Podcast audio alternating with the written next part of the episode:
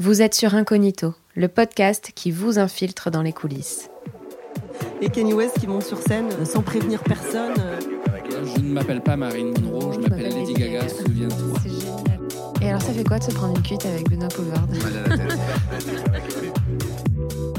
Salut Guéna, Salut tu vas bien? Mais toi? Bah ouais, très Bon. bien. Je suis très contente de te recevoir Merci sur, euh, d'être- sur le studio des artistes. Merci bien. sur ce podcast. Euh, et je suis d'autant plus contente de te recevoir pour euh, deux raisons. Ton Mhm. parcours, on en parlait juste avant ensemble, euh, parce que tu as une- un peu une double carrière dans la musique. Euh, tu vas nous en parler. Tu es DJ, tu as Mhm. produit pas mal de pas mal de sons, remixé pas mal de sons, et en même temps tu occupes un poste important au sein d'Universal Music. Tu es donc euh, responsable de la cellule internationale au sein de Polydor, Tout à fait. et c'est un métier qu'on connaît peu si on n'est pas dans la Certainement, musique. si on n'est pas dans la Et musique. donc, c'est intéressant d'avoir euh, justement ton, ton expertise là-dessus. Euh, et puis, euh, ça fait un moment que tu fais ça, donc euh, je suis sûre que tu vas pouvoir nous dire. dévoiler euh, toutes les coulisses et toutes les anecdotes. Tu me l'as dit juste avant, tu en as plein et c'est beaucoup, génial. ouais. Alors justement, est-ce que tu peux nous en dire un petit peu plus sur ton parcours et nous raconter un peu comment on arrive, comment tu es arrivé aujourd'hui à pouvoir gérer deux, deux carrières, un poste important au sein d'un grand label et en même temps une carrière musicale? Comment on en arrive à, à- à réaliser ce rêve-là justement? Alors, euh, la réponse va être longue parce que la question est longue et il y a beaucoup de choses à voir pour. ensemble. Donc, euh, en fait, moi, pour retracer un petit peu mon parcours, je suis né à Bordeaux et puis euh, depuis l'âge de mes 16 ans, je veux absolument bosser dans la musique. J'aime la musique, notamment la dance music. Euh, je suis quelqu'un qui a grandi époque dance machine, hit machine, années 90 euh, et tous ces trucs-là. C'était un milieu qui me passionnait, mais je voyais bien qu'à un moment donné, être artiste, c'était peut-être pas ce pourquoi j'étais prédisposé. Euh, mais par contre, tout l'envers du décor m'intéressait. Et euh, notamment, pour te prendre une première anecdote, euh, dans les années 90, il y a eu une émission sur Capital qui était justement sur l'Eurodance, sur Media Records, qui était un gros label de dance italien, qui produisait Capella à l'époque, qui avait un producteur qui était extrêmement véreux et qui, hon- honnêtement, euh, ça donnait pas envie, mais j'ai trouvé ça dingue la manière dont la musique était façonnée euh, à l'extrême. Alors là, c'était vraiment le marketing poussé parce que euh, Mm. la chanteuse ne chantait pas sur les disques, elle était interchangeable. C'était assez horrible sur le plan humain, mais l'aspect marketing, je l'ai trouvé assez fascinant. Et je me suis dit, c'est vraiment un truc qui m'intéresse. Alors, pas de faire, euh, d'être un espèce de goujat, Mhm. euh, mais tout ce qui est derrière, pourquoi, quelle est la stratégie, comment on amène à faire Ça a que éveillé en fait un peu euh, Exactement, ta ça curiosité. ma quoi. curiosité en me disant, Waouh, je trouve ça super intéressant et c'est quelque chose que j'aimerais faire. D'à partir de là, je me suis dit, ok, euh, j'étais en études littéraires, donc pas du tout un chemin habituel pour en tout cas bosser dans le business. Qu'est-ce qu'il faut que je fasse? On m'a dit deux solutions, soit une école de commerce, mais tu as fait elle. Donc en gros c'est compliqué parce que bah, c'était plus un, un métier, quoi, une branche qui était destinée à ceux qui avaient fait scientifique ou éco-social, etc. Euh, soit tu feras du juridique. Juridique pas du tout, pas envie parce que ça me passionne C'est pas. un peu moins musical C'est un peu moins musical. Alors ça peut l'être si tu bosses en tant que business affaires, mais là en l'occurrence c'est pas du tout une branche qui m'intéressait. Donc j'ai tenté commerce. Heureusement j'ai été pris. Alors en, en DUT, donc pas une grande école en, en tout cas. Et puis euh, ça m'a énormément plu. Euh, via différentes expériences que j'ai eues de stage, je suis allé à l'étranger.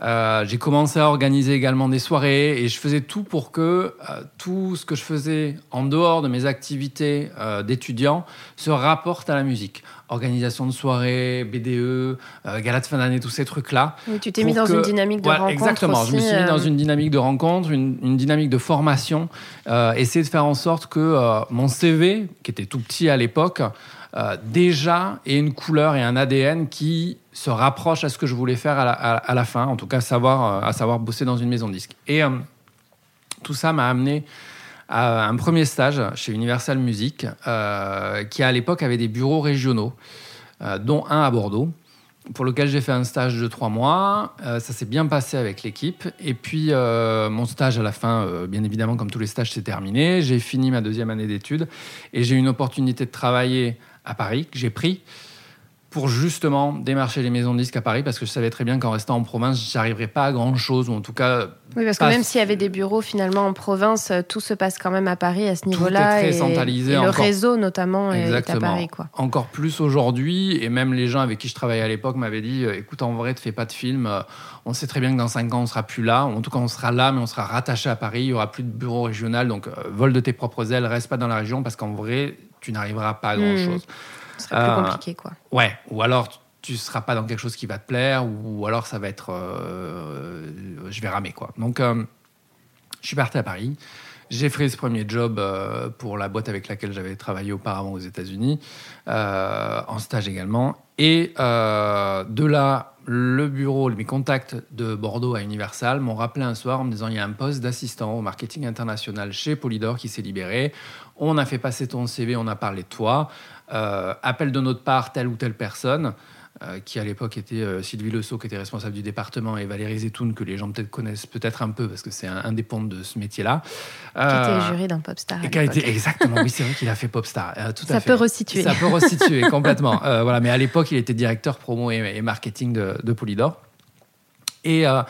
Je les ai contactés, j'ai passé des entretiens et le 15 janvier 2001, euh, commencé mon expérience chez Polydor en tant qu'assistant pour ce label-là. Donc j'ai été assistant huit mois. Après j'ai été chef de projet. Au bout de à peu près trois ans, j'ai été responsable marketing international. Et puis après, s'en est euh, suivi euh, plein d'évolutions euh, possibles et imaginables jusqu'à aujourd'hui où je suis déjà adjoint du label et toujours directeur du marketing international. Donc ça c'est pour la partie musicale. Euh, business marketing. Plutôt pas mal comme, euh, comme évolution de carrière. Oui, après, ça s'est fait sur le long terme aussi, parce que ça fait 20 ans que je suis là. Il faut faire ses preuves euh, aussi, Voilà, donc ça s'est pas fait, ça s'est pas fait non plus en six mois, même si c'est vrai que ça a été vite. Mais mais il y a eu quand même du boulot sur la longueur. Et en parallèle à ça, comme on en parlait tout à l'heure, euh, c'est vrai que depuis euh, longtemps, je faisais de la musique par mes propres moyens. Alors au début, de manière un peu, euh, c'était vraiment balbutiant parce que la technologie de l'époque n'était pas celle d'aujourd'hui. C'est-à-dire que mon ordinateur avait beaucoup de mal à générer des sons et des choses comme ça. On travaillait encore avec des disquettes. bon, il n'y avait peut-être pas Logic à l'époque. Il y avait, non, clairement pas.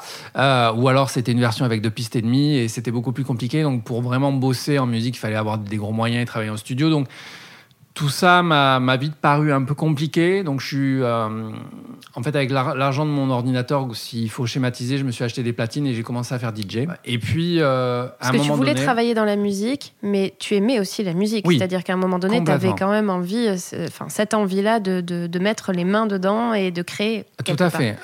toujours, toujours, toujours, toujours. J'ai, même si je me suis dit, OK, j'en ferai pas ma vie en tant qu'artiste, je ferai les à côté mais je veux quand même rester dans une création musicale. Déjà, moi, ça me fait du bien au mental et au moral et j'en ai besoin. Euh, et puis je trouve ça cool euh, parce que ça permet quand même de parler musique avec les artistes, ça permet quand même d'échanger sur le plan artistique, ça permet d'avoir une bonne oreille aussi. Et je pense que dans notre métier, c'est ultra capital. Bien sûr. Euh, et de voilà d'avoir un feeling et d'être capable d'échanger sur un terrain d'égalité ou en tout cas sur des, des, des, des, mêmes fréquences avec des artistes. Et donc DJing pendant plusieurs années, puis euh, rachat d'un ordinateur, et puis, comme je te l'expliquais tout à l'heure, euh, une opportunité un peu dingue où, à l'époque euh, de Polydor, au début, les Anglais nous signent Sophie Bextor. Et Valérie Zetoun, à l'époque, me dit ah, il faut des remixes pour la France parce que l'original, c'était son premier single, c'était Take Me Home. C'était avant Murder on the Dance Floor, qui après a été un succès. Euh, l'original collait pas tout à fait au marché français, donc on s'est dit on va commencer à le bosser par les clubs et il va falloir des remixes. Donc euh, vu qu'il savait que j'aimais bien la dance et tout ce truc-là, il m'a dit ah Kiki tu t'en occupes, euh, tu t'en charges. donc à l'époque j'ai appelé Antoine Clamaran et DJ Flex qui étaient des DJ qui, qui marchaient bien pour faire des remixes. Et puis comme j'ai eu la capella dans les mains, je me suis mis moi-même à faire ma propre version. Donc la capella, pour ceux qui connaissent pas, c'est juste, juste la, partie vocale, exactement, juste, la, voix, du morceau. la piste. Et à partir de cette voix-là, ben, moi derrière, j'ai reproduit des choses. Et puis, J'étais plutôt content de mon boulot, donc je suis allé. Euh, Au début, tu l'as fait pour toi seulement. Je l'ai fait pour moi en me euh, disant, euh, voilà, je tente l'exercice, on va voir ce que ça donne. Et puis, au final, je me suis dit, c'est pas si dégueulasse que ça, quoi. C'était mieux que du coup les deux autres que tu avais. Non, c'était pas mieux. Non, non, non. En vrai, les deux autres étaient bien mieux. on va pas se mentir. Mais le mien avait un truc. Et, et je suis allé le faire écouter à Valérie, qui m'a dit à l'époque, ouais, il est pas mal ton remix Kiki. si tu veux, on l'envoie aux Anglais. S'il l'approuve, on le sort. Le management de l'artiste l'a approuvé.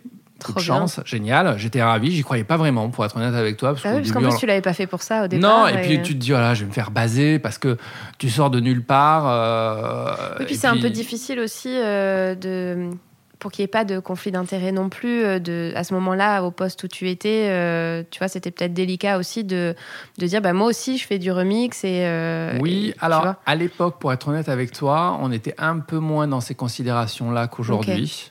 Euh, Parce qu'aujourd'hui, c'est plus compliqué. Aujourd'hui, c'est hein. plus compliqué. L'ère d'aujourd'hui n'est pas la même que quand j'ai commencé il y a 20 ans. Et c'est quelque chose que Valérie encourageait, beaucoup. C'est cool, au Aussi, ce qui est génial. Oui. C'est-à-dire que si tu avais un talent, euh, même si c'était pas en rapport direct avec la musique, je pense que ça l'éclatait un peu lui aussi.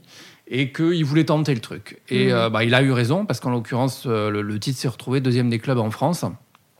Et d'à partir de là, donc de cette espèce de truc anecdotique, euh, est arrivé d'autres demandes de remix de toutes parts et je me suis retrouvé à remixer une soixantaine de pop stars internationales de euh, Lady Gaga, Black Eyed Peas, en passant par Britney Spears, Kylie, etc. etc.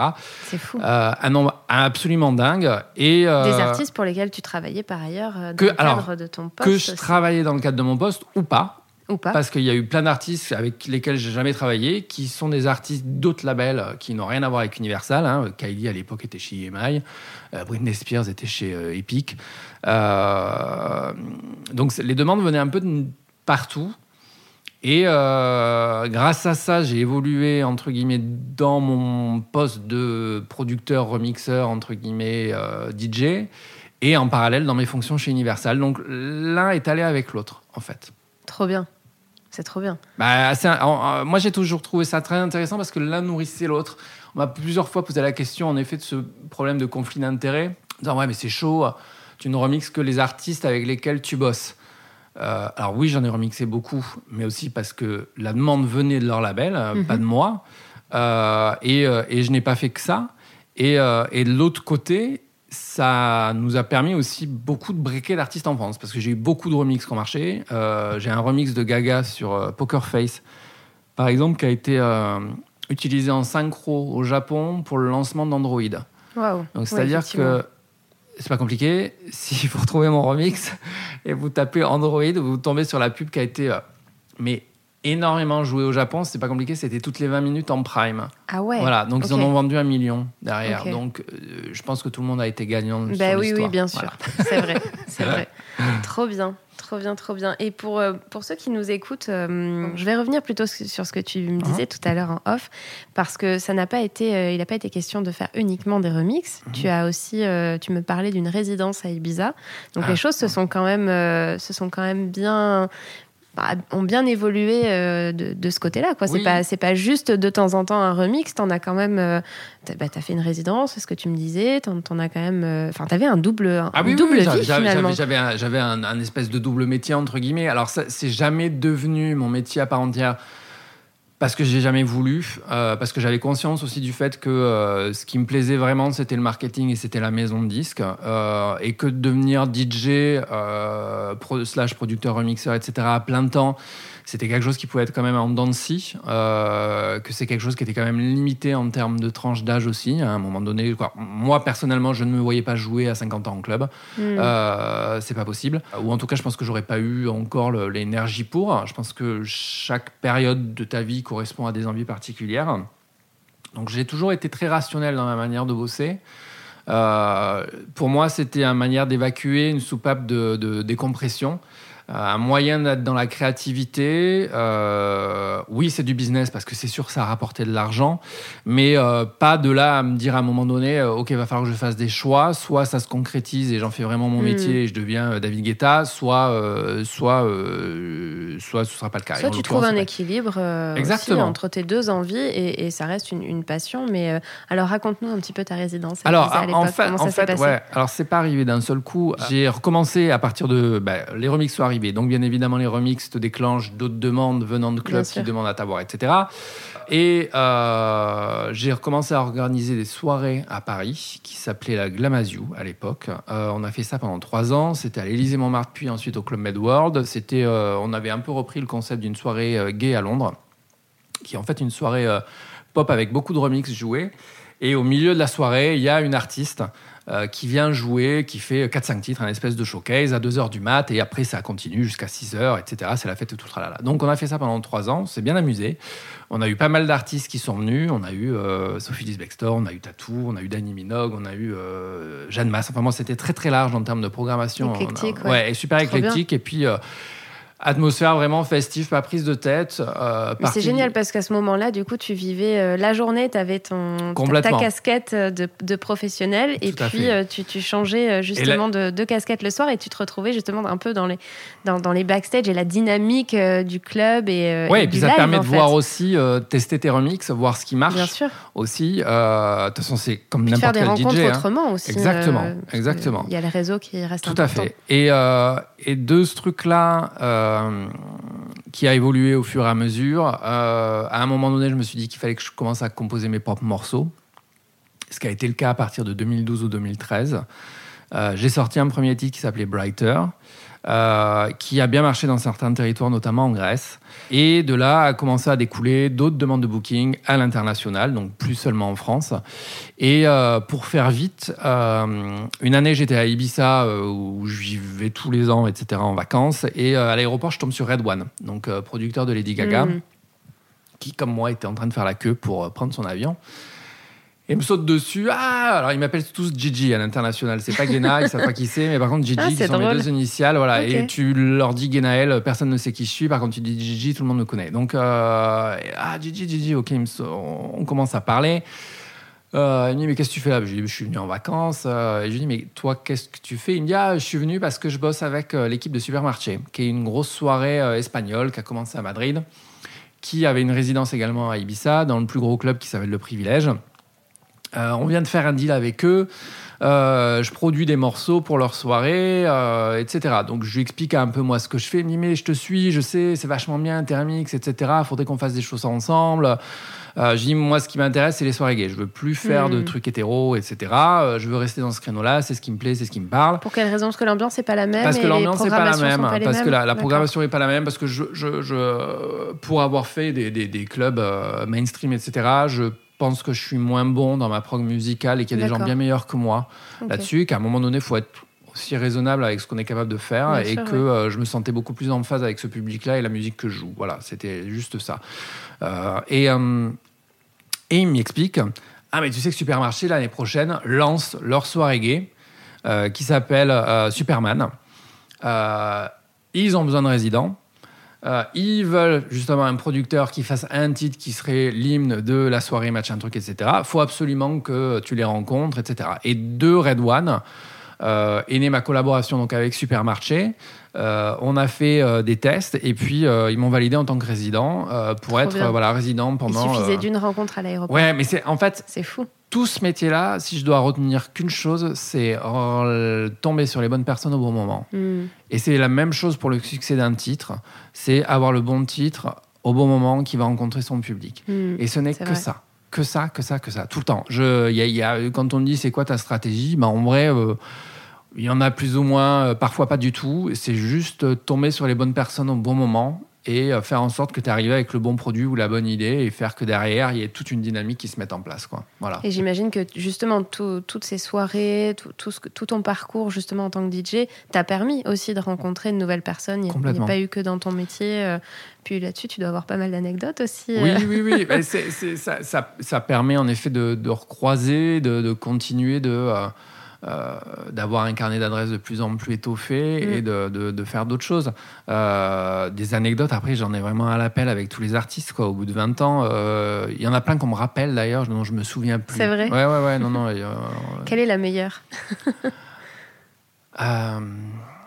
Ouf, il y en a beaucoup. Euh, une qui me fait beaucoup rire, c'est avec Lady Gaga, donc au tout, tout début. ok? Euh, la fille est complètement inconnue du bataillon. Euh, la France a été un des premiers territoires à la récupérer. Premier territoire qui l'a breaké, ça a été la Suède. Deuxième territoire, c'était la France. Euh, premier single travaillé Just Dance. Et euh, à l'époque, tout le monde nous dit euh, oui, enfin bon, elle est bien mignonne, ta chanteuse de Rodens peroxydée, c'est Cascada avec un autre nom, ça frappe de single, ça ira pas loin.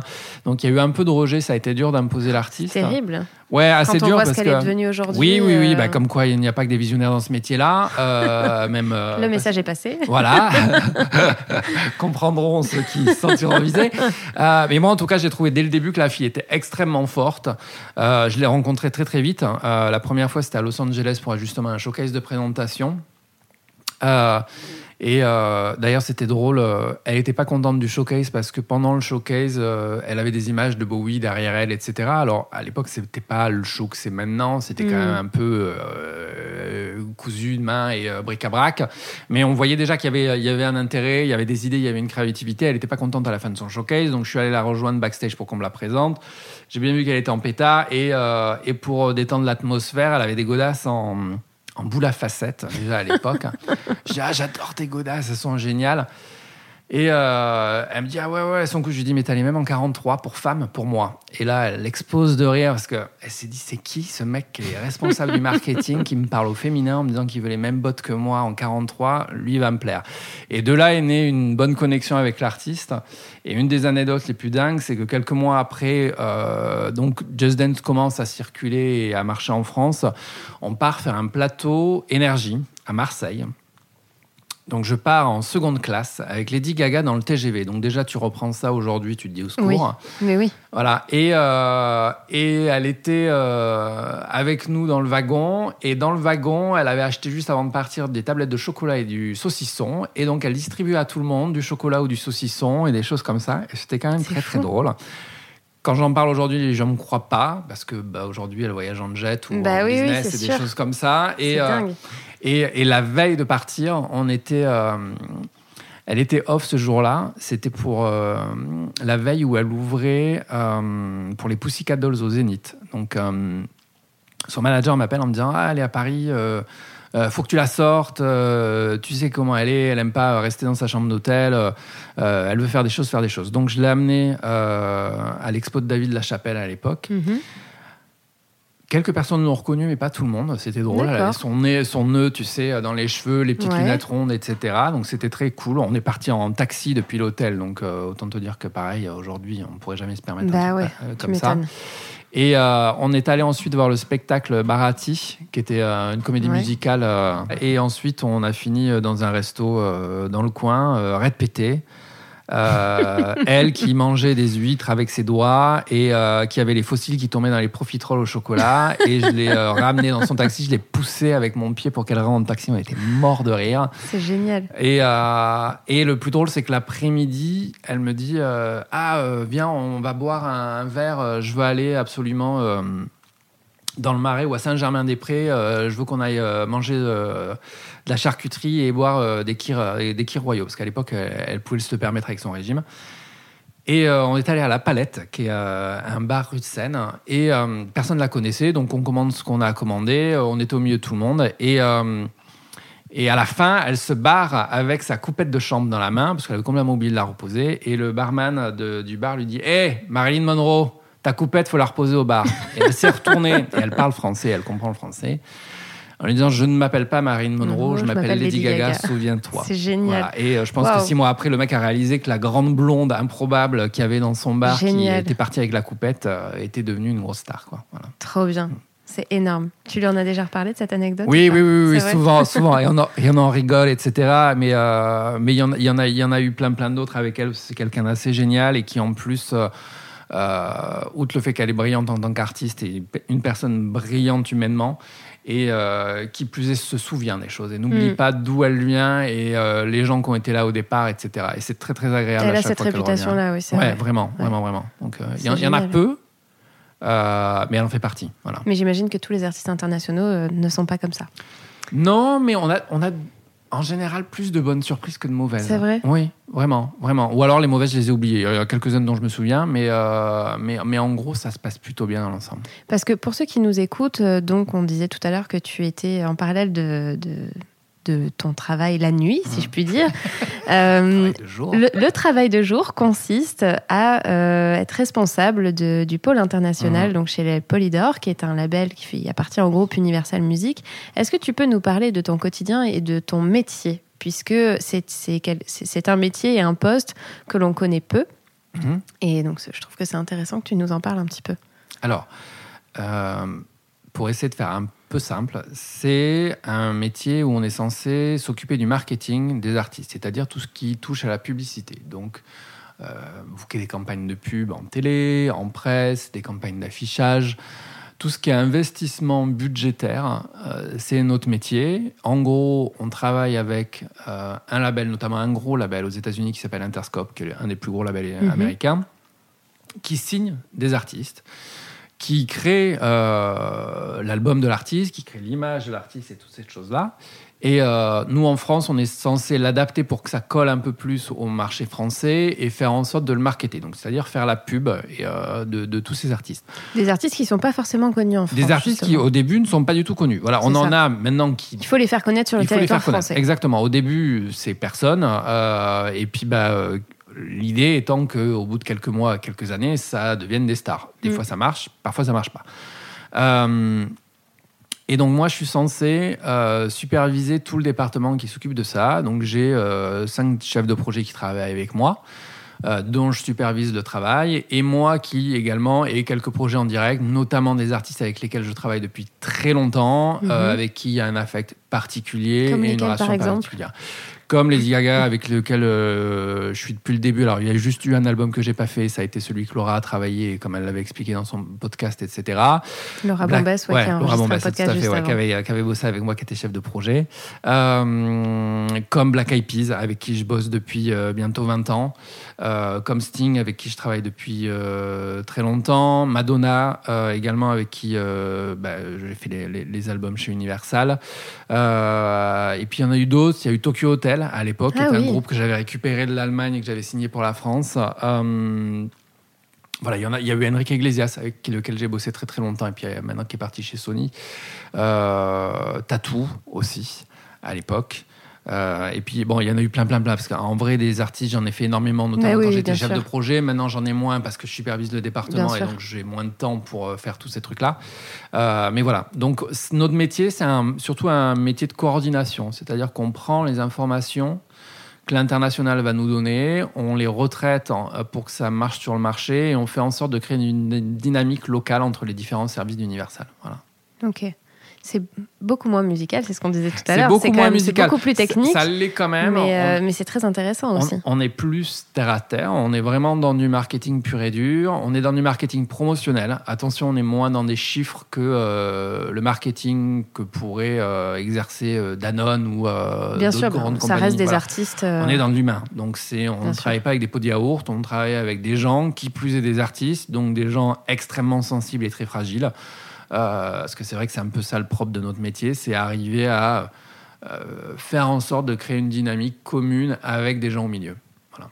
Ok. Et qu'est-ce que tu préfères, toi, justement, dans ton, dans ton quotidien euh À partir de rien et arriver en haut c'est vraiment ça qui me fait kiffer, toujours au bout de 20 ans. C'est-à-dire que euh, au début, tu as une toute petite graine avec des gens qui y croient, d'autres qui n'y croient pas du tout. Lady Gaga qui prend le train. Lady, par voilà, Lady, Gaga, euh, Lady Gaga, où au début, moi, la première fois qu'on est venu me la présenter, c'est le Jürgen Gremner, qui est le responsable de l'international chez Interscope, qui euh, me dit ah, On vient de signer une fille, je pense que ça va te plaire, c'est ta couleur musicale, faut que je vienne te la faire écouter. Euh, elle s'appelle Lady Gaga. Je lui dis, oh putain, le nom, euh, pas terrible, quoi. Ça fait un peu Lady Faux Folle. Bon, ok. Euh, plus Gaga, ici, c'est assez péjoratif, quoi. Ça fait pas très bien dans sa tête. Anyway, et puis il vient, il me fait écouter. Just Dance, j'adore tout de suite. Et surtout, il me fait écouter Poker Face. Et là, je lui dis, ce truc-là sera numéro un partout. Il me dit, t'es sûr Je lui dis, non, non c'est évident, ce sera numéro mm. un partout. Et je lui dis, ça fait très très longtemps que j'ai pas écouté un truc aussi fort. Euh, elle reprend tous les codes de la dance music des années 90. C'est un mélange entre euh, ABBA et soft bass, euh, mais revu au goût du jour avec une prod qui était à nouveau très actuelle, avec une fille qui clairement sait chanter, avec une vraie vision. Et moi, j'ai adhéré tout de suite au projet. Et, donc, on est parti de rien. Et puis, ben, maintenant, on fait le Stade de France. Mais ça a été la même chose avec Black Eyed Peas, où j'ai récupéré le groupe. Ben, c'est pas compliqué. Ils faisaient l'Élysée Montmartre. Ils étaient encore trois. Il n'y avait pas Fergie. Et puis Fergie est arrivé, nouvelle direction artistique du groupe vers des sonorités plus pop et, euh, plus mainstream. Euh, on a fait le Trabendo et puis ben, on a fini à faire euh, trois stades de France. Et ça a été le premier groupe international à faire trois stades de France. Et, aujourd'hui, c'est un, un, groupe qui est venu signer pour la France chez Polydor avec moi. Voilà. Donc tout le reste du monde est géré par Sony, sauf la France où ils ont voulu rester avec moi. Et ça, c'est quand même une belle preuve. Donc, bah euh, ouais, bien sûr. Et puis c'est hyper gratifiant aussi de pouvoir se dire ok, j'ai mis ma pierre à l'édifice, j'ai pu accompagner mm. ces artistes qui ne sont pas des artistes français, qui, qui, se sont développés par ailleurs sur un autre schéma aussi. Donc c'est ça qui est, qui est compliqué, c'est qu'en France, euh, enfin chaque pays a un peu sa façon de consommer de la musique aussi et sa façon de promouvoir la musique. Donc euh, donc c'est tout un enjeu de, de pouvoir euh, justement les, les, les lancer en France, quoi. Complètement, mais c'est ça ce qui est super avec l'international quand on le travail n'est pas du tout le même entre bosser des artistes internationaux et des artistes français. Euh, certains aiment l'un, certains aiment l'autre. Des fois, les gens aiment les deux, euh, ce que je peux complètement comprendre. Mais c'est pas du tout la même approche. C'est vrai que ça peut être frustrant de bosser de l'international parce qu'il y a beaucoup moins de créativité. Oui, c'est-à-dire qu'en fait, euh, pour, pour ceux qui nous écoutent, par exemple, la création de contenu, les photos, les, clips, tout ce qui fait que le projet existe, le stylisme, etc., c'est des choses auxquelles vous ne touchez pas vous. C'est-à-dire que vous avez un package qui arrive de, de, de l'étranger, en mmh. fait, et vous devez simplement mettre en place des stratégies mmh. marketing qui fait que ça doit pouvoir être compatible avec la France. Complètement. Et euh, donc ça, ça peut être une frustration pour certaines personnes parce que euh, on est moins les mains dans le cambouis, il y a moins d'affect, de relations directes avec l'artiste au départ. Moins créatif dans le quotidien aussi. Sauf qu'on peut le devenir avec de l'international. Et ce qui est très galvanisant quand on bosse avec de l'inter, c'est qu'à un moment donné, on sent qu'on a passé un cap et qu'on a fait ses preuves auprès de l'artiste, et que l'artiste vous donne les clés du camion et te regarde dans les yeux et te dit Ok, maintenant c'est à toi de conduire quand tu conduis un camion international, mm. il est beaucoup plus gros qu'un camion français. Et oui, bien sûr. Euh, et donc, on arrive à des choses beaucoup plus importantes et intéressantes parce que c'est galvanisant. Voilà, et galvanisant euh, parce qu'on a plus de moyens, parce que euh, c'est des artistes qui ont une renommée internationale et pas que francophone ou française. Et, et moi, je trouve ça assez kiffant. Voilà. Mm. Ok, trop bien. Et donc, est-ce que tu penses que c'est... Parce que c'est marrant, je t'écoute parler depuis tout à l'heure et je me dis, mais en fait, euh, c'est un peu, euh, t'as un peu le, super héros, tu sais, qui a une tenue le jour, une tenue la nuit. Euh. tu vois ce que je veux dire? Je, t'imagine vraiment genre le, Batman, tu sais, qui qui lance des artistes la journée et qui artiste lui-même la nuit. Et je trouve ça assez génial. Est-ce que ma question, c'est du coup, ça m'amène à, te demander, est-ce que pour ceux qui auraient envie de suivre le même chemin que toi, qui qui ont justement ces deux côtés, qui ont envie de travailler professionnellement dans la musique et qui par ailleurs ont envie de continuer à être artiste ou mmh. ou à monter sur scène, etc. Est-ce que voilà, tu les encourages à aller dans la même direction que toi. Est-ce que c'est réellement compatible encore aujourd'hui parce qu'on est dans une époque différente? Euh, Qu'est-ce que tu penses de ça? Complètement. Après, je pense que le, la seule erreur à ne pas faire, si on veut cumuler les deux, c'est d'être fan. En fait, je pense qu'il y a quelque chose qui, qui, est incompatible avec travailler en maison de disque, c'est avoir une attitude euh, fanatique. C'est pas possible parce qu'on est obligé d'avoir du recul. Euh, sur ce que font nos artistes, sur leur manière d'être. Des fois, il faut leur dire oui, mais des fois, il faut leur dire non, non aussi. Mm. Il faut savoir leur expliquer pourquoi on dit non. Euh, et si on est à se dire que l'artiste est formidable et être complètement fan et dire oui à tout, euh, peut-être qu'on ne prendra pas les bonnes décisions et qu'on va mm. manquer de recul. Donc ça, c'est vraiment mon seul conseil à ce niveau-là. Après, d'avoir une double casquette et d'avoir une casquette musicale et de faire de la musique, de chanter, en tout cas, de, créer, de, voilà, créer. de, créer, par ailleurs. Moi, je trouve ça super sain. Euh, personnellement, je l'encourage et quand je vois des CV, de, ça, ça me euh, rebute pas du tout. Euh, même, je trouve ça cool parce que je me dis, tiens, quelqu'un qui me dit, ah, je fais de la MAO ou je suis capable de produire ou je fais de l'électro ou des choses comme ça, je me dis, ok, lui, si à un moment donné, il a une oreille musicale, il va avoir une sensibilité, il va avoir une culture aussi que mhm. d'autres n'auront peut-être pas. Et à un moment donné, si je vais avoir besoin qu'il fasse un petit edit ou un montage audio ou des trucs comme ça, il va être capable de le faire. Et ça, c'est des hmm. choses qu'on nous demande au quotidien, dont on a besoin. Euh, je pense qu'après, il faut juste trouver les personnes qui comprennent où sont les limites, hmm. euh, où est ta place, euh, qu'est-ce qu'il est OK de faire dans ta fonction quotidienne de par ton travail. Et puis après, une fois que tu mets ta casquette d'artiste, c'est un autre boulot, c'est autre chose. Mais il y a, il y a il faut scinder finalement les deux et, ta position sur les deux. C'est-à-dire qu'au moment où tu te retrouves artiste, effectivement, tu vas pas interagir de la même façon. Tout à fait. Et euh, ok. Tout à fait. Il faut rester à sa place. Je pense que c'est ça qui est super important. Après, je pense aussi que tu as des gens qui sont faits pour bosser dans ce milieu-là. Euh, vraiment, je pense que c'est un, métier qui demande beaucoup de ressources. C'est compliqué, mais c'est pas compliqué. C'est-à-dire que c'est pas dur euh, en tant que tel, parce qu'il n'y a pas besoin d'avoir fait euh, énormément d'études. Je pense qu'il y a besoin, par contre, d'avoir du bon sens, d'être Mhm. travailleur, d'apprendre vite, de se remettre en question. Euh, et d'accepter aussi de faire des compromis parce que c'est malheureusement un boulot qui demande beaucoup de temps, beaucoup d'investissement. On est au Oui, service c'est des ça. C'est aussi pour ça que je te posais la question, Mm. la compatibilité. À un moment donné, ça a dû être difficile pour toi de, Bah, bah, de gérer les deux parce que, de faire des choix. parce que tu vis la nuit, tu vis le jour, tu as des responsabilités euh, des deux côtés. Donc, Mm. euh, Tu es obligé de faire des choix. Moi, personnellement, c'était ma vie privée euh, qui a été mise en parenthèse pendant quelques années. euh, mais ça m'allait très bien mhm. Parce que c'était mon équilibre et qu'il était comme ça. Parce qu'à cette époque-là, j'en avais envie. Euh, mais à l'époque, j'avais pas l'âge que j'ai aujourd'hui. Et aujourd'hui, c'est pour ça que j'ai arrêté le DJing parce que bah, Ouais, t'en t'en fais plus du tout, même des remixes, etc. Les Ah, tu- remix, si, je continue. toujours Alors, beaucoup moins qu'avant. Euh, Plus de prod. Ouais, Mais je commence à faire plus de prod pour d'autres artistes. ouais. plutôt que pour moi. Parce que justement, vu que je fais plus de DJing, pourquoi produire des titres à moi alors que derrière je vais moins les jouer en club Je- Voilà, Oui. je trouve que Ouais. l'équation est devenue un peu moins intéressante pour moi. Par contre, produire pour d'autres artistes ou accompagner d'autres artistes, je trouve ça toujours super T'en intéressant. repères d'ailleurs euh, tu... Oui. Ouais. Ouais, ouais, ouais, tout à fait. Alors après, je, j'y vais super mollo et je mise pas sur 40 euh, parce qu'après, c'est un autre métier. et Hmm. Bien sûr, un bien sûr, mais tu pourrais avoir envie, euh, tu mais vois, oui, de- oui, oui, oui, il y en a certains, certains d'être dans la pédagogie et d'apprendre et de Tout à fait. Pour donner le flambeau quoi. Complètement. Ouais, ouais, non, non, il, faut. Mais, euh, mais oui, je trouve ça bien. De, je- et même, je trouve que ça manque. Si tu me poses la question aujourd'hui de gens qui ont une vraie euh, dynamique et, euh, et une vraie connaissance musicale en tant qu'artiste, euh, je trouve que malheureusement aujourd'hui, on est de plus en plus vers des gens qui ont une approche statistique de la Hmm. musique. Donc, euh, ils vont regarder euh, où est-ce qu'on est playlisté, euh, quel est le taux de skip, donc c'est-à-dire le nombre de fois où les gens ont, sont passés au, au titre pro- au titre suivant en fait. Est-ce que c'est pas lié un petit peu aussi à tout ce système qui a été mis en place sur les réseaux sociaux Tu Si. sais, le nombre de likes, le nombre de vues? Tout à fait. Est-ce qu'on a commenté? Est-ce que tu sais Je trouve que ça a été peut-être un peu impulsé Ça a par été tout forcé. ça en fait Ça a été finalement. forcé avec ça. Complètement. qu'aujourd'hui, on calcule tout, on, on voit plus seulement l'œuvre, on se dit ah tiens, il y a combien il y a de j'aime euh, et de de enfin de likes et de commentaires sur cette Ouais, image. sauf- il y a un truc très sauf- calculateur quand C'est même. super je trouve. calculateur, sauf que ça fait pas tout. Ce sont des, c'est comme tout, c'est des indicateurs, mais sauf qu'à un Mm. moment donné, c'est comme dans un avion. euh, les radars vont vous dire que euh, vous baissez d'altitude, sauf qu'en fait, de visu, vous voyez bien que vous ne baissez pas et que vous êtes en train de monter. À un moment donné, l'ordinateur, il faut lui dire ta gueule Mm. et il faut faire confiance à son feeling.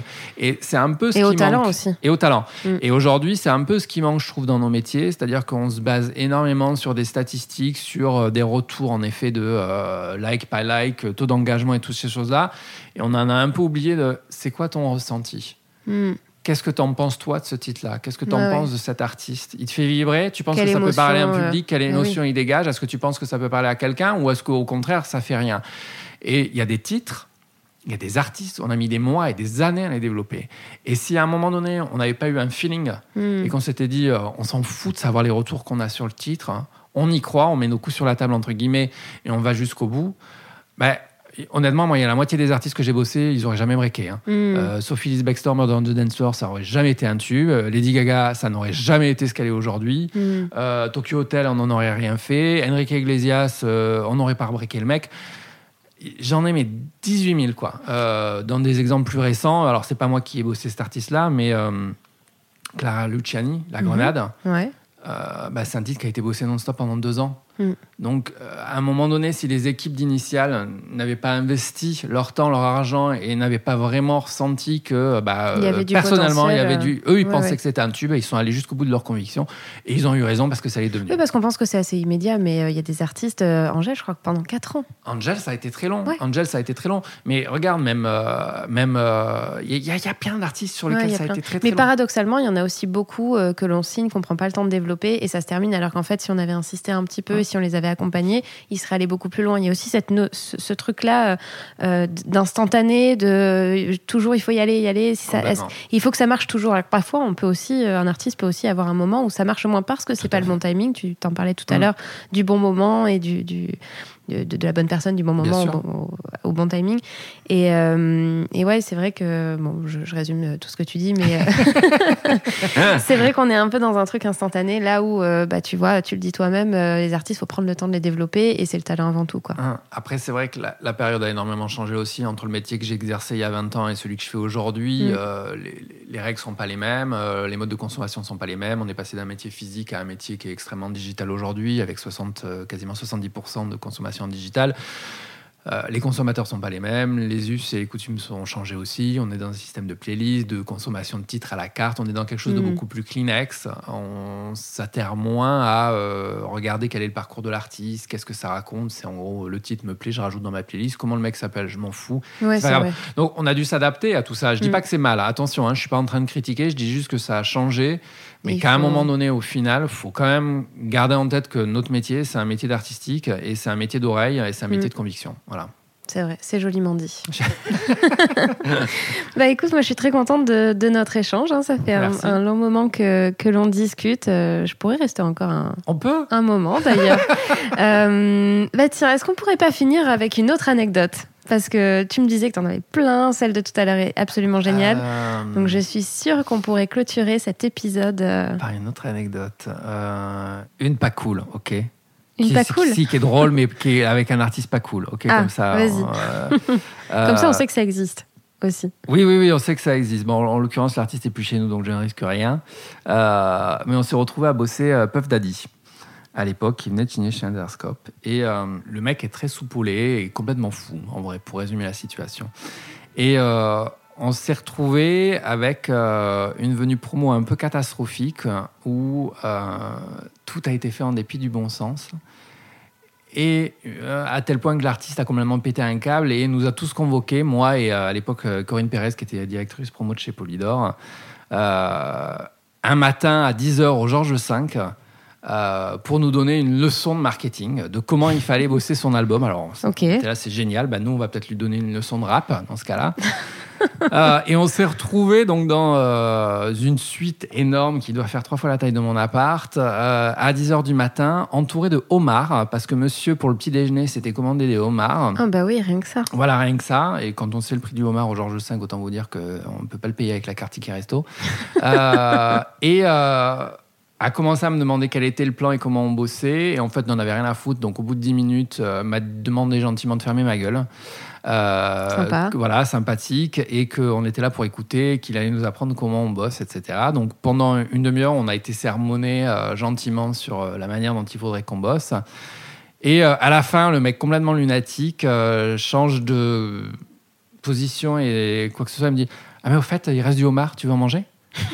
Après m'avoir insulté pendant une demi-heure. J'avais trouvé ça dingue en me disant Ah Le mec ouais, est tu fou. m'étonnes. Voilà, donc euh, ça, ça, ça n'a pas été une bonne expérience. Parce qu'il y a des artistes très sains, hein, qu'on se le dise. Non, mais il y en a aussi qui sont non, non, euh, heureusement, complètement heureusement, la, plupart sont, euh, la plupart sont super. Euh, la plupart sont super, la plupart sont extrêmement attachants. Euh, la plupart sont complètement fragiles. Je pars du principe que quelqu'un de normal ne peut pas être artiste. Euh, et un artiste qui est trop normal ne marchera pas. Euh, vraiment, je le vois. je Parce le que vois- tu penses qu'il faut de la folie. je pense qu'il faut de euh, la folie, il faut, euh, faut un côté euh, à côté de la plaque euh, où des fois on n'est pas du tout dans du rationnel pour arriver à des choses qui ne doivent pas être rationnelles parfois. Et c'est vrai que c'est ça qui est magique avec les artistes, c'est que des fois ils vont te dire je vais faire tel truc. Et tu lui dis, mon Dieu, mais on n'y arrivera jamais, quoi. Et bah, finalement, on y arrive. Voilà, parce que. euh, bah, autre anecdote, voilà, hop, Lady Gaga, ça me fait penser à autre chose. Euh, Festival de Cannes, on fait le grand journal. Deux jours avant, elle m'appelle parce qu'il fallait qu'on parle des décors et euh, elle devait performer Judas. Donc c'était pour l'album Born This Way à l'époque. Et, et elle me dit Oui, j'ai pensé à un truc, tu le connais, le pont d'Avignon? Je dis bah oui oui je connais bien le pont d'Avignon mais tu me parles de quoi? De la chanson ou de Avignon la ville? Avignon la ville et le pont à Avignon. Ok. Euh, je dis alors euh, on fait quoi? Elle me dit je veux la même chose. Je dis mais comment ça tu veux la même chose sur scène? Oui oui je voudrais qu'on fasse un pont avec une arche avec des fontaines et des machins trucs. Et puis ce qui serait bien c'est d'avoir des bikers avec des mecs qui viennent en Harley parce que dans Judas je suis en Harley etc je me dis putain, comment on va faire à deux jours de l'événement pour avoir le pont, la fontaine, les bikers, les machins trucs. Les Harley, tout ça. Crise d'angoisse, vas-y, allez, débrouille-toi, dors peu et démerde-toi. Donc on s'est débrouillé. Alors le pont, je lui ai dit, euh, t'oublies, on n'y arrivera pas, euh, trop cher, impossible, même en carton pas, ça marche pas. Mais quand même, alors on s'est, on s'est débrouillé pour trouver une fontaine. Je crois qu'on avait loué ça à, un Truffaut, le roi Merlin local, euh, avec de la flotte dedans qu'il avait fallu faire rapatrier. C'était assez dingue.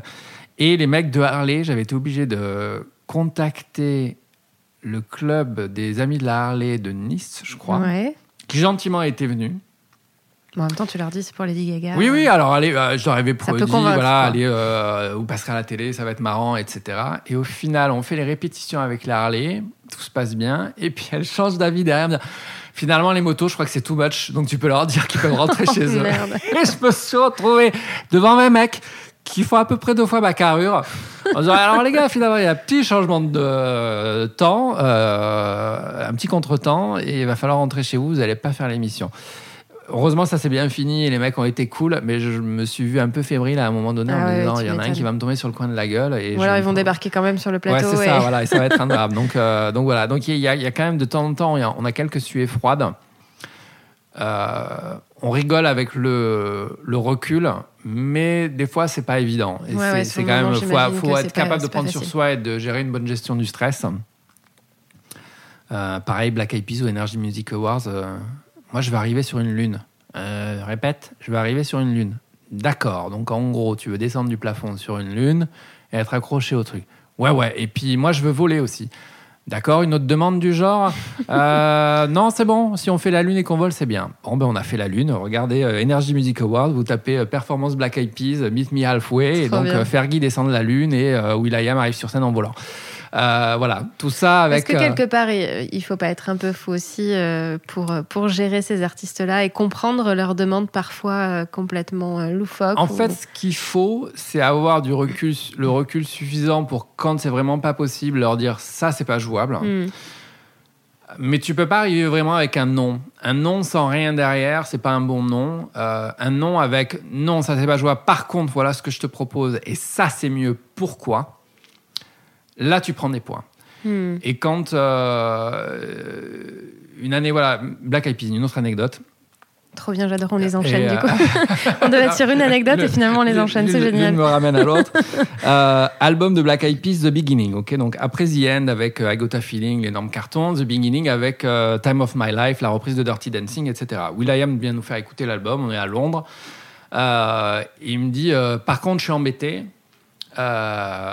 On ne pourra pas faire de promo cette fois-ci, en tout cas pas à 4. Euh, Fergie a ses projets personnels, elle a un film, elle ne pourra pas être dispo. Tabou a le cancer. Euh, hmm. Donc, pas possible, parce que bah, deux sur les quatre Black Eyed Peas, injouable. Je réfléchis, je réfléchis. J'ai dit, mais tu sais, ce qui pourrait être marrant qu'on fasse, c'est qu'on fasse les Energy Music Awards, mais qu'on les fasse sous forme de hologramme. Ça n'a jamais été fait à la télé. Je me souviens. Euh, voilà. C'était sur The Time, etc.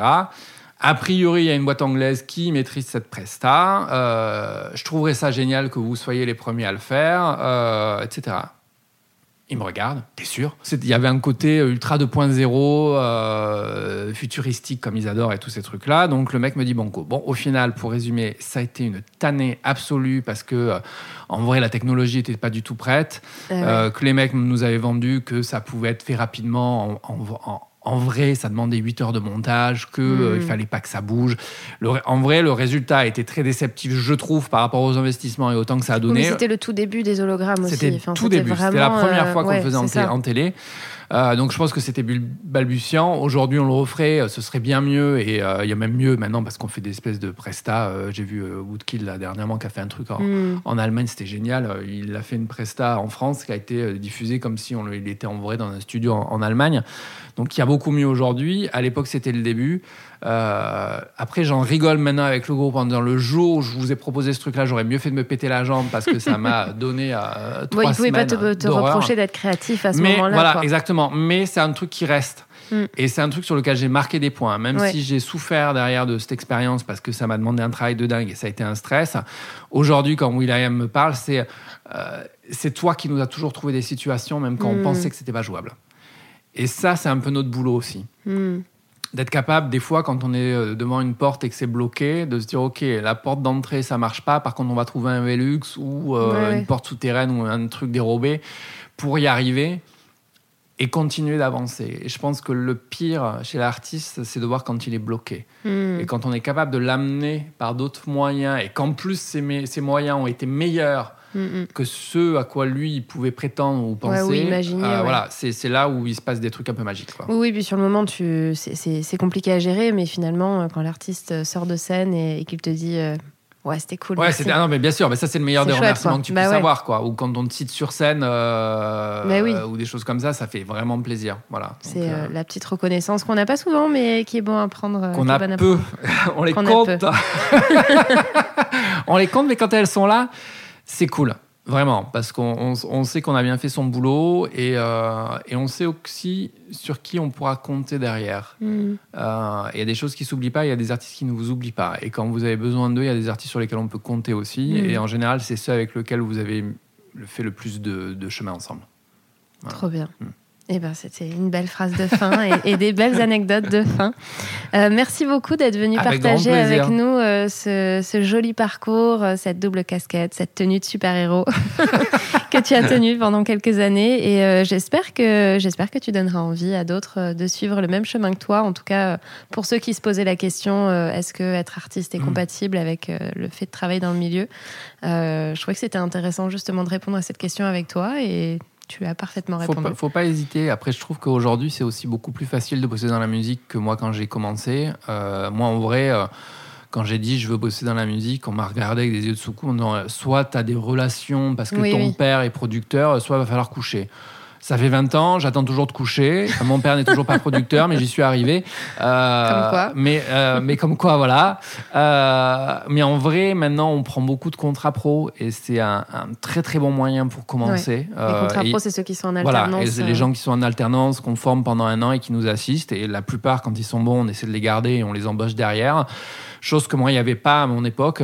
J'ai commencé, j'étais le premier stagiaire, je crois, chez Universal à Bordeaux. hmm. Et et euh, faut pas hésiter parce que maintenant vous avez des écoles qui sont de plus en plus spécialisées sur les métiers d'entertainment, sur les métiers de la musique, sur les métiers du nouveau média, sur le marketing musical Oui, et toutes puis ces après, il y a les choses-là. plateformes aussi. Il y a euh, des plateformes, il y a, euh, il y a tout quand ça. même beaucoup de choses. Quand on est artiste, c'est aussi beaucoup plus facile aujourd'hui de se faire distribuer. Mhm. Euh, Il n'y a pas besoin d'être forcément dans une grosse maison de disques pour commencer à exister. Euh, vous pouvez distribuer tout seul votre musique via Créer du euh, contenu voilà, seul, créer du d'ailleurs. contenu. Faire du marketing seul aussi quand on Exactement. s'y Il y a, intéresse. il y a- avant, pour créer de la musique, on dépendait d'un studio. Maintenant, Mm. vous, vous suffit de votre ordinateur et de bonnes idées, et ça suffit. Et parfois le téléphone. Voilà, et parfois le téléphone. Euh, pour être distribué, vous pouvez le faire tout seul. Pour créer des idées, euh, avoir du contenu, faire des films, vous pouvez faire tout ça tout seul. Donc, euh, c'est assez dingue la chance que les gens ont aujourd'hui Mm. par rapport à avant. Euh, ce qui veut dire qu'il y a beaucoup plus de poissons maintenant dans l'océan qu'il y en avait. Mm. Et oui, il faut tirer son voilà, épingle donc il faut du jeu tirer aussi son épingle maintenant. du jeu. et C'est là où c'est devenu plus compliqué. Ouais. Euh, mais en tout cas, ça laisse la possibilité de, de- de- des possibles euh, beaucoup plus larges. Quoi. Trop bien. Eh ben, écoute, je, je suis ravie de cet échange. Merci beaucoup Merci de m'avoir accordé euh, un peu de ton temps Ah non, pas de ce soir. Et, euh, eh ben, je te dis la suite au prochain Ah, épisode. super vite, carrément. Avec Merci plaisir. beaucoup. Merci. Merci d'avoir infiltré cet épisode. J'espère qu'il vous a plu. Sachez qu'il a été enregistré à l'époque où le podcast s'appelait encore le Studio des artistes. Je ne voulais pas préciser, mais il y a deux règles sur Incognito. Premièrement, répétez à tout le monde que ce podcast existe. Et deuxièmement, n'oubliez pas de laisser une preuve de votre passage avec quelques étoiles et commentaires. Comme ça, je pourrai continuer à recruter de nouveaux curieux. Ah, et j'oubliais, rendez-vous sur les réseaux sociaux. À bientôt sur Incognito, le podcast qui vous infiltre dans les coulisses.